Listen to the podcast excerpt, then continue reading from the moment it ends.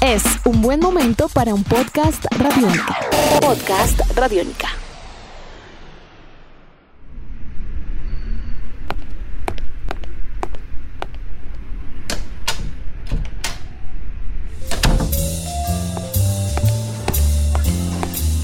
En Radiónica, una cita con el profe.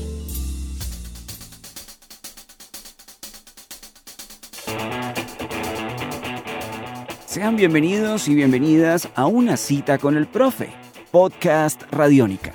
En este episodio hablamos con Maviland, justo antes de su presentación en el concierto Radiónica. Tenemos nuevas canciones de Maviland, tenemos un EP del cual ya tanto va a ser canción importante, por supuesto, en nuestra programación. Vamos a hacer un ejercicio, Maviland. ¿Estás preparada? Sí. ¿Qué significa 1995 ya visto con un tiempo de distancia? Personalmente creo que me salvó la vida. Creo que escribir ese álbum, trabajar ese álbum me salvó la vida. Tenía muchas cosas dentro que no bien y que creo que, que fue un proceso de catarsis bien bonito. Hablando ya de todo lo que pasó, pues también me cambió la vida. O sea, estoy hablando de tener cuatro o cinco años de trabajarle más al crecimiento como compositora, vocal, tratando de tocar mucho, conocer espacios. Yo realmente me hice fue en tarima sacar ese álbum y que pasara todo lo que todavía sigue pasando, fue como, wow, ¿sabes? Todavía a veces en la noche es como que cierro los ojos y se me vienen flachazos de todos los conciertos de la gente y creo que eso es algo que posiblemente pasarán muchas cosas, pero este fue el álbum que rompió el cascarón, como se dice, y que creo que definitivamente me hizo entender muchas cosas más de hacia dónde va Mavilan y qué otros sueños tiene Mavilan. Y creo que todo eso fue gracias a la gente, a un amor genérico bien bonito, bien especial y una conexión que hay que espero que dure muchos años más. Yo creo que nos merecemos contar la historia de cuánto más. ¿Te parece? Porque sí es un tema que genera, en el caso de Radiónica, si bien ya había sonado en Radiónica, si bien ya había sido recomendada por Radiónica Antioquia, e hiciste todo el proceso de estéreo, hiciste el proceso también de, de sonar en programas especializados, llega cuánto más y hay, hay algo, hay algo completamente especial. Yo te había comentado internamente que este EP trae canciones que en mi concepto son tan poderosas como cuanto más o que tú quieres. O sea, hay mucho por caminar afortunadamente, pero contemos la historia de cuánto más. Lo que pasó con cuanto más es que existe una canción en mi primer EP, Ciclos, que se llama Limirente. Y en ese momento yo quería generar un tránsito entre ese primer EP con el que no había quedado muy contenta, digamos como sonoramente, porque yo sentía que le faltaba algo. Entonces cogí el inminente y a quien, con quien estaba produciendo en ese momento le dije, pues a Alex le dije, como parce, siento que quiero agarrar esa canción, nos sentamos, eh, caminamos un par de días, cambié cosas y estaba todo menos el coro. Yo habitualmente no escribía coros de canciones. Me senté con el bajista de momento horas, o sea, llevamos dos horas hablando y hablando y pensando qué le falta. Y ellos mirándome como no te queremos presionar, pero parce, mejor dejemos así otro día. Y yo no, espere. Cuando llega alguien dice, no, mejor almorcemos, y yo estaba comiendo pollo, o sea, así de vaca, y hagamos una vaca, compremos pollo, y yo como, parce, ¿cuánto más? Que era una expresión que tenía mucho en ese momento. Y se me prendió yo como, parce, solté lo que estaba comiendo y fue como, rápido. Apareció el coro y fue como, yo siento que fue como uno dice, como Jesús llegó y me puso una luz aquí como, vea, le voy a dar este regalo y siento que pasó algo que pasó mucho ahorita con Deep Soul, y es que ese cuanto más ya estaba presente en mi vida mencionando en ese momento. Ya no era quizá el odio o la rabia que existía en Limirente, sino que ya era de una manera jocosa como parece de verdad cuanto más, ¿no? Creo que eso es un poco lo que se siente quizá parecido en lo que acabamos de lanzar, que fueron emociones muy del momento, no fueron emociones antiguas, no fueron catarsis, sino fueron del momento, con cuanto más y con que tú quieres pasó eso, que era algo que yo estaba viviendo, era algo que yo estaba sintiendo y que creo que se nota, a diferencia del resto del álbum, que es el momento de la vida de Maviland en ese instante, ¿no? Creo que se nota y se siente. Y quizá la gente por eso también se conectó un poquito más con estas dos. Hubo una conexión con todo el álbum, siento yo, pero con estas dos, con Vaya Forma un poco, con Vaya Forma un poco, pero era lo que sentía en ese momento. Y creo que que fue bien bonito la manera, o sea, como que yo recuerdo la historia de cómo llegó el coro, de cuánto más, y es como, nadie escribe el coro de una canción comiendo pollo, pues, o sea, eso no, pero fue esa cosa, esa emoción que le llega a uno y lo hace entender que mejor simplemente suelta, que no odia, que mejor le encuentra el lado jocoso a la vida y dice, listo, todo bien, pues. Muy bien. Si contamos cuántas canciones ha tenido Maviland en nuestra programación, son muchas, porque además del repertorio de ella, hemos tenido un encuentro con Crudo, hemos tenido encuentro con Providencia, con otra serie de artistas. Yo por ahí no voy a generar spoiler, lo van a tener. Escuché por ahí otra con otro proyecto Sí, muy me contaron. Sí. Sí. ah, ya lo sabías. Sí, ya. Pero ese spoiler no lo podemos dar todavía, pero va a ser éxito. Está- está muy loco, está Sí, muy está loco. muy buena esta canción, pero no vamos a dar spoiler. Sí. Crudo, la mitad de la mitad también sonó mucho aquí en Radiónica y estábamos hablando internamente muy bien de lo que significa crudo para el lenguaje de la música urbana, no solamente del país, sino del continente o, universal, ya que tenemos artistas urbanos, digamos, de universales. Y en el caso de J Balvin, estamos hablando de los mejores músicos del mundo y pues eso está, es claro y convincente. Hay quienes están de acuerdo, quienes no están de acuerdo, pero es la música afortunadamente, tú escoges la vía que quieres y vas a respetar las otras. eh, Eso está completamente válido. Pero en el caso de Crudo, estamos también ante un genio, una figura de una rebeldía también muy auténtica, de una capacidad también creativa. Y la mitad de la mitad también fue una canción Sí. importante en Radiónica. ¿Sabes? De los raperos de Medellín, Crudo es mi rapero favorito, sin duda alguna. Yo creo que me atrevería a decir que de Colombia. Yo había escuchado Todos tienen que comer y estaba loca con dos temas de él en ese momento. Entonces yo, una amiga me dijo como, ay, Crudo, que te quiere invitar, que eso, lo otro. Yo dije, yo caigo, pero porque quiero escuchar cómo está creando él. Porque en ese momento compartíamos algo que era que él se metía mucho en la música. Yo creo que ese álbum lo produjo full él. También se metió en el arte. Y en ese momento yo estaba en esas dos cosas. Entonces fue como, ok, de hecho la primera vez que nos vimos, él escuchó 1995, yo escuché parte de lo que iba a salir del nuevo. Entonces fue como algo bien bonito porque primero se dio una relación de respeto y de admiración. Luego, más a la mitad de la mitad, yo le digo, parce, pero a ver, tengo estas ideas. Él quería dejar otra cosa. Yo le dije, no, no, no, metamos esto, y- pero, ay, yo no. Y a la larga llegamos con un consenso, quedó lo que ya conocemos como la mitad de la mitad y también quedó una amistad y un respeto bien bonito. Para mí, Crudo también es un genio. Yo creo que muy pocas personas pueden trabajar de manera tan simple figuras y sonoridades tan complejas, ¿sabes? Eh, creo que él tiene esa capacidad de simplificar la música sin que pierda el valor que tiene. Y eso me parece que en Colombia, por lo menos yo, no visto muchos productores que puedan hacer eso, muchos artistas que puedan hacer eso. Qué personaje tan interesante y obviamente yo creo que Crudo nos va a dar muchas pistas alrededor de esa investigación de los lenguajes urbanos que son tan necesarios y pues si nos está escuchando, apreciado amigo, esta es tu casa y cuando quieras, aquí bienvenido, sin duda alguna. Ahora, hablemos de la banda actual. Hablemos de, además pues tenemos a Quasar acá, que también sería interesante que salude, ¿cierto? que diga O sea, hola, sí, diga lo hola. diga hola. Hola, hola, mucho gusto. Yo soy Daniel Cuázar. Estoy aquí en el proceso de la nueva banda de Mavilan. Muy contento de hacer parte de esto tan importante que se está moviendo. Esto es lo que me mueve a mí, tocar, estar en un escenario y nada más bello que hacerlo con un artista como Mavilan. De hecho, yo tengo una experiencia que me marcó mucho y es la siguiente, el lanzamiento de Mavilan en Bugaloop, aquí en Bogotá, el año pasado porque yo he sido músico desde hace mucho tiempo y sí, muy bacano uno tocar en todos lados y uno ve la respuesta de la gente, pero al ver cómo responde la gente acá en Bogotá con Mavilan y en el lanzamiento del álbum 1995 fue realmente gratificante. No, y sabes que algo muy loco. En ese momento la bajista dijo, me voy para Europa. Y yo, ¿a lo qué? Y yo, ¿cómo te vas a ir si vamos a lanzar el...? Entonces, Quasar estaba caminando con el equipo, en general en ese momento. Entonces, yo sí estaba un poco enojada porque yo decía, diablos, hombre, ¿cómo me vas a decir que...? El muchacho dijo como, no, yo toco tantos instrumentos y yo soy muy escéptica. Entonces yo como que, y esperaban para tocar el bajo y yo, se man, ¿qué?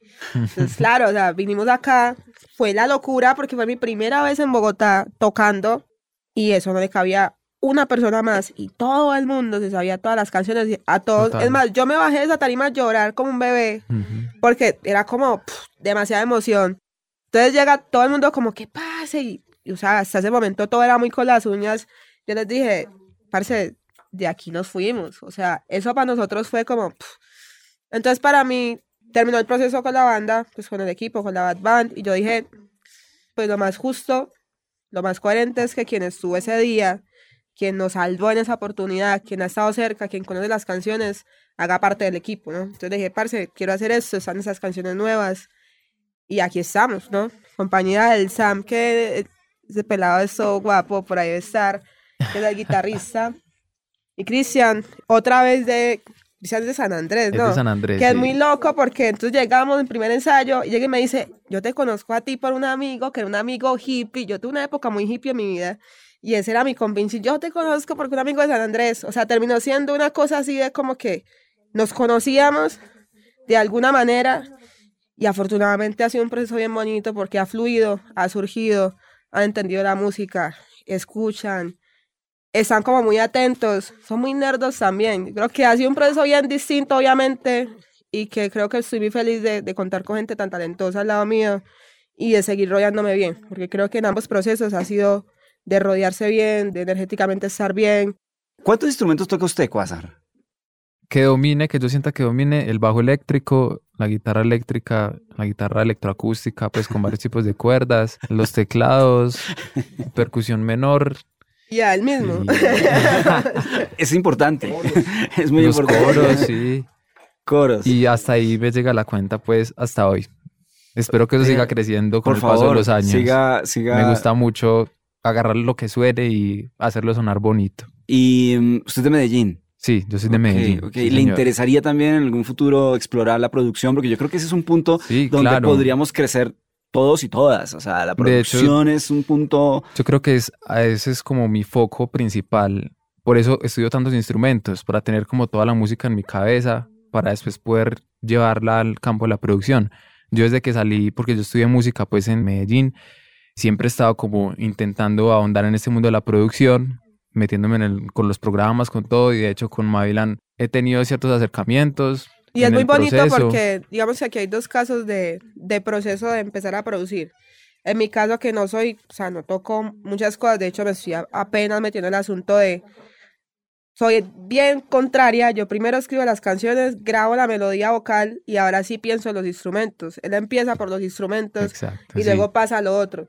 Entonces, como que también hemos hablado mucho de eso, de la diferencia de procesos, de lo que es producir, porque a veces lo hablábamos hace unos días, como que producir no es coger una máquina y, y saber hacer un beat, producir es realmente producir. Venga, esta canción es esta textura, es este color, quizá estas armonías no, primero está esto, prioricemos la voz, prioricemos este instrumento. Creo mucho en que ambos procesos son válidos y creo mucho que hay que intercambiar el conocimiento, ¿sabes? Como que, no, yo solo produzco de esa manera, no, ahorita las posibilidades, lo que te decía ahorita de los géneros, así como los géneros nos permiten explorar las formas y, y maneras de producir también, ¿sabes? Yo creo que este pelado tiene un futuro enorme, sea conmigo o no sea conmigo, lo creo muchísimo. ¿Y Quasar cómo describe a Maviland? ¿Usted cómo describe el arte sonoro de Maviland? ¿Cuál es su visión alrededor de ella? Yo lo rebusco casi siempre como a primeras impresiones. Yo soy una persona que se deja llevar mucho por las primeras impresiones. Puede que eso a unas personas les suene feo, no sé, pero me gusta mucho eso. Desde que escuché las canciones de ella y las primeras impresiones que me llevé fue que en la letra había una carga emocional muy fuerte que a su vez se reflejaba en la música. Y cuando esas dos cosas se combinan, creo que es cuando hay un match y la gente se conecta. Entonces eso fue lo que yo vi en ella. Y antes de que Cuanto Más se volviera un hit y todo, me pasó algo parecido a, a lo de vos. Yo la escuché y dije, esto es un hit, ¿cierto? Es como que esto va a ser un hit. Y efectivamente, porque yo sentí que había eso, cuando la letra y el sentimiento se conectan con la forma en la que se cuenta musicalmente, armónicamente. Entonces yo veo una conexión ahí muy fuerte en Mavilan que es escasa, esa es la realidad. En los músicos, en los artistas mejor, es escasa, porque músicos hay muchos, pero artistas, ahí es donde está esa conexión que es escasa. Estoy completamente de acuerdo con usted. O sea, y lo voy a Te aprovechar. pelaba seguro Sí. el trabajo hasta el 2025, pues. Porque yo tengo una conclusión.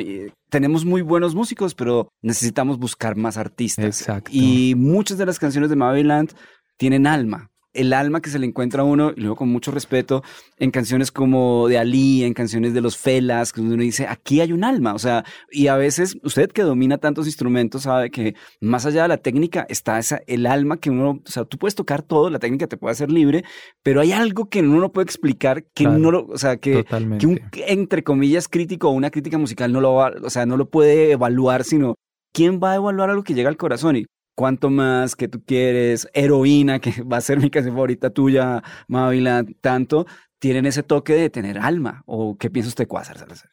¿Sí o no? Sí, total. Esa es la parte como, listo, uno se sabe toda la técnica del instrumento. Bueno, ahora sí, cuénteme una historia con ese instrumento. Eso es lo que tú dices del alma, contar la historia con el instrumento.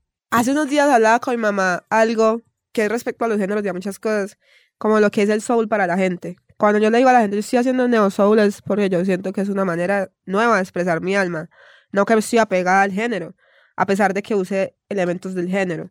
Y como que pareciera que a la gente le da miedo usar la palabra alma para hablar de la música. Y tú decís ahorita, conocer teoría y conocer de instrumentos te puede dar muchas herramientas, pero también puede ser tu cárcel porque quizá no estás liberando tu alma ahí, estás liberando a la persona tesa con conocimiento, pero quizá el alma no. Y yo creo que, que dejar de pensar en cuáles son las reglas, cuáles son las posibilidades, cuáles son los elementos correctos de una canción y hacer que la canción, porque es la canción, tenga los elementos correctos es lo que permite que por lo menos yo diga, estoy haciendo soul, porque ahí está mi alma puesta, ahí está el alma de la gente con la que hago música.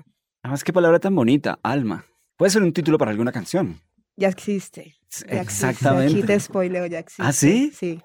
No me pregunte más cosas. No, no, no. no. menos mal no estamos hablando de series o de películas porque estaríamos contando absolutamente todo. Sabes, Mavilan, yo estoy muy contento que estés acá y le quiero agradecer a Juan Daniel uh. la gestión. Ahora estamos con otra canción que merece historia. ¿Qué tú quieres? Además, después se hizo una versión también preciosa, una versión especial. ¿Qué tú quieres? ¿Qué significa que tú quieres ya para la carrera de Maviland? Además, también entró muy bien en programación. ¿Qué quisieras contar alrededor de este tema? Yo con ¿Qué tú quieres siempre digo como que la canción ya es demasiado clara, y no, a veces uno está en un círculo tóxico y no hace sino preguntar en vez de irse. Yo creo que cuando hay amor, cuando las cosas son bonitas, cuando el amor es sincero, o cuando por lo menos hay un aprecio por la otra persona, seguir preguntando qué quiere la otra persona y no preguntarse uno qué quiere, es como falta de amor propio a veces, ¿no? Y yo creo que, que tú quieres fue esa catarsis para mí para decir, no, yo mejor me quito de aquí. Y creo que fue lo mejor que hice porque era vuelta. ¿Qué es el amor? ¿Qué es el amor en ese contexto? O sea, ya que estamos abriendo el corazón. Yo creo que primero respeto. Respeto por un vínculo, respeto por una mirada, respeto por una sonrisa, respeto por, por algo que se crea y que tú no puedes explicar, ¿sabes? Para mí primero el respeto. Mucha gente dirá, no, el amor es una... Sí, es, es poético dependiendo cómo tú lo veas, pero para mí es el respeto a todo un conjunto de cosas bien bonitas, mágicas, porque creo que a veces no tiene explicación. ¿Sabes? Uno a veces no se explica cómo ve a los ojos a una persona ahí y encuentra un mundo ahí, ¿sabes?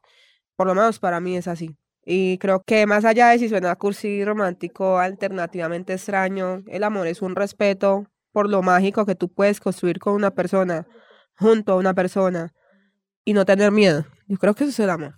Hablabas de algo que me parece fundamental hoy, cuando existen relaciones tóxicas, que infortunadamente a veces derivan en, en, violencia de género o en violencia. Y es un tema que afortunadamente hoy hay muchos ojos alrededor del mismo, pero que infortunadamente sigue pasando muy fuerte.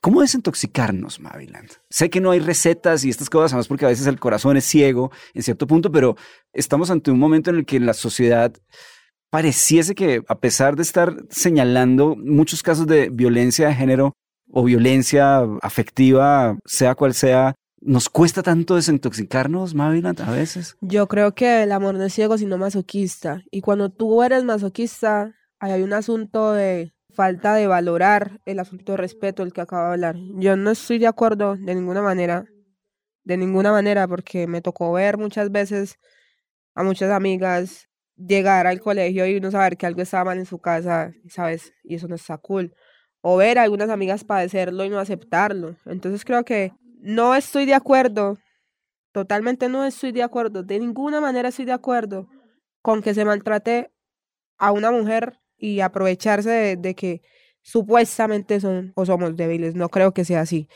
Tampoco estoy de acuerdo con que se maltrate ni psicológica, ni emocional, ni físicamente a ninguna persona, ¿sabes? Si tú realmente amas a alguien, tú no dañas a esa persona. Y creo que cuando el masoquismo entra en una relación, abre esa puerta a que muchas cosas pasen. Y creo que ahí es donde el amor propio y el respeto por ti y por el otro debería aparecer. Yo creo que más allá de, sí, ahorita hay mucho eco por muchas cosas que están pasando, pero yo creo que no hay que callarse, hay que seguir haciendo eco. Esas ondas que van ahí golpeando, tienen que ser cada vez más grandes. Y yo creo que siempre he tratado de tener una postura clara sobre mis puntos de vista. Yo creo que es necesario que los artistas y las personas en una sociedad tengan un punto de vista claro y esto es algo que hay que seguir hablando, hay que seguir trabajando, hay que seguir tratando, intentando y modificando porque esta sociedad está muy mal. Sabes, en Colombia matan a muchas mujeres, golpean a muchas mujeres todos los días y es algo que se ha normalizado, que porque qué habrá hecho, con quién se habrá metido. Ah, pero es que ella se lo buscó. Nadie se busca el maltrato. Yo no creo en eso. Entonces creo que sí es necesario que sigamos hablando de ello y sigamos trabajando porque estas cosas no pasen, porque yo creo que desde el amor por ti y por el otro, estas cosas nunca jamás pasarían. Qué fuerte y qué intenso y qué profundo es que tú quieres. Ahí hay un legado. Muy bien, Mavilan. Continuamos. Evidentemente, además de la gran voz, evidentemente existe, y te lo digo con mucho respeto y con mucha sinceridad, las letras tuyas son muy buenas. ¿Qué alimenta justamente, además de la vida, además de la inspiración? Pero quizá hay, hay, alguna alimentación, en el buen sentido de la palabra, no sé, del cine, de las series, de los libros, de la lectura de la calle, de la vida. Sí, sí, sí. ¿Dónde viene ello? Eh, yo he sido muy, muy cinematográfica en cuanto a la narración. Me gusta mucho, pues estudio audiovisual también, entonces como que tengo una vertiente ahí de la narrativa. Pero también está el asunto de, como que la literatura y el cine para mí fueron las bases iniciales de aprender a narrar. Pero hay algo más fuerte que eso, que es que yo me sienta capaz de escuchar cada canción de aquí a si llego a los 50 años. Si yo escucho una canción mía que no, no siento que, que supere un poco, no como si compitieran, sino como la capacidad narrativa del anterior, como si siento que no, no hay una evolución. Así la letra se parezca un poquito más simple, si siento que no hay una evolución, porque todas las canciones tienen un alma y, tienen algo, creo que para mí yo no duermo, yo lo digo yo, corrigiendo, mirando, detallando Deep Soul, tanto, heroína, desahogo. Fue un proceso de, venga, soy esto y en 50 años me reconozco como esto o qué es. Y creo que para mí es vital que no solo sea una buena narradora para otros, sino una buena narradora de mi vida y que si en 50 años escucho esta música, si en 10, 15 años escucho esta música, me siento orgullosa de, de la persona que escribió esa canción. Tres escritores o escritoras que lleves en el corazón y en el alma. Oliverio Girondo, poeta, Miguel Acaicedo, chocuano, y... Um, a ver, ¿a quién te meto en ese grupo? Maquiavelo. Me encanta ese man. Me parece que si ese man le hubiesen entendido cómo funciona la dinámica de la política, realmente las cosas serían bien distintas. Y creo que la palabra maquiavélico está muy mal interpretada. Tres películas. Eh, el Club de la Pelea. Siempre el mismo día, o One Day creo que se llama aquí, super cursi, pero esa película me pone a llorar mal cada que la veo. Y es muy mala. Esa película es mala, pero me recuerda que uno de la vida solo tiene una oportunidad y es efecto mariposa. Me parece perversa cinematográficamente hablando, pero que una película te recuerde ese tipo de cosas, yo la he visto por ahí 16 veces y cada que la veo entiendo algo más. Te puedo decir que ese es mi top si te hablo no como audiovisual, sino como persona y enseñanzas, ¿sabes? Creo que esas tres películas me marcaron en su momento y las llevo fuertemente a mí. Tres lugares del mundo. Quibdó, el Chocó en general. Creo que es un paraíso increíble. Medellín. Y el tercero, no creo que sea uno. Creo que son todos los lugares a los que voy a ir a tocar. Porque un día me prometí que iba a conocer el mundo tocando y así ha empezado a hacer. Tres comidas, tres sabores. Arroz con longaniza, chocuano, infaltable. Que envidia Dios bendiga al que, o sea, Dios bendiga al momento en que creó esa vuelta increíble. Patacones, eh, creo que patacones con cualquier cosa bien hecha, eso sabe bueno. Y cualquier comida que haga mami o que haga la abuela en cualquier instante cuando regreso a casa. Finalizamos con tanto. ¿Qué quieres contar de tanto? Porque vamos a contar muy seguramente otras historias que no sea la última vez, tenemos que venir a hablar de mucho material sonoro. ¿Qué hay en tanto? ¿Qué quieres compartir alrededor de tanto? Tanto es una canción que la escribí a mi pareja actual y que parece que es una canción de desamor. Tanto la escribí estaba en enero. En enero de este año viajó y para mí fue muy extraño porque todo el tiempo, todo el tiempo estábamos juntas, todo el tiempo estábamos juntas y fue como, ok. Y fue una sensación extraña de, ¿qué es esto tan miedoso que estoy sintiendo cuando esa persona no está? O sea, fue como, como entender que ese apego tampoco era muy bueno. Pero también eché para atrás y miré cuatro o cinco años de estar con gente que no me quiso por la persona que soy, sino por lo que tenía, por lo que podía tener. Cuando tú entiendes que estás con alguien que te quiere por la persona que eres y no por lo que tienes, eso es oro. Así que tanto cuenta es todas esas experiencias, como tanto vacío, tanta gente egoísta, tanta gente tóxica por la que pasé, valió la pena para llegar a este punto. Yo antes era muy escéptica respecto al amor.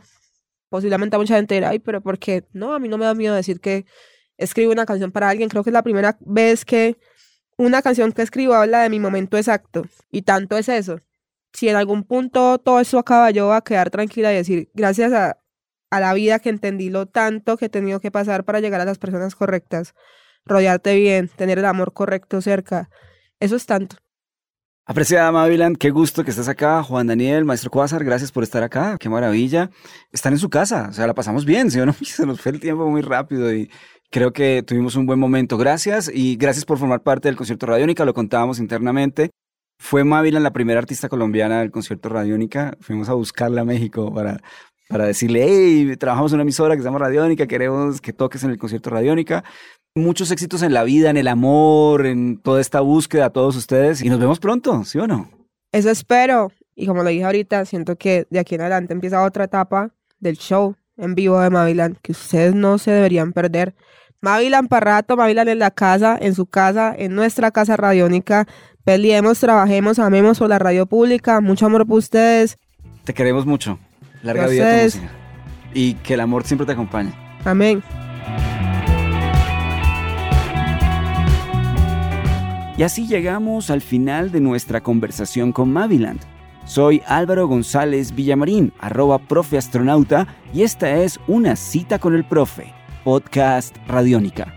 Si te gustó este episodio, nos encantaría saber qué opinas y continuar la conversación en arroba radiónica o también, como ya lo he mencionado, en arroba profeastronauta con el numeral Una cita con el profe.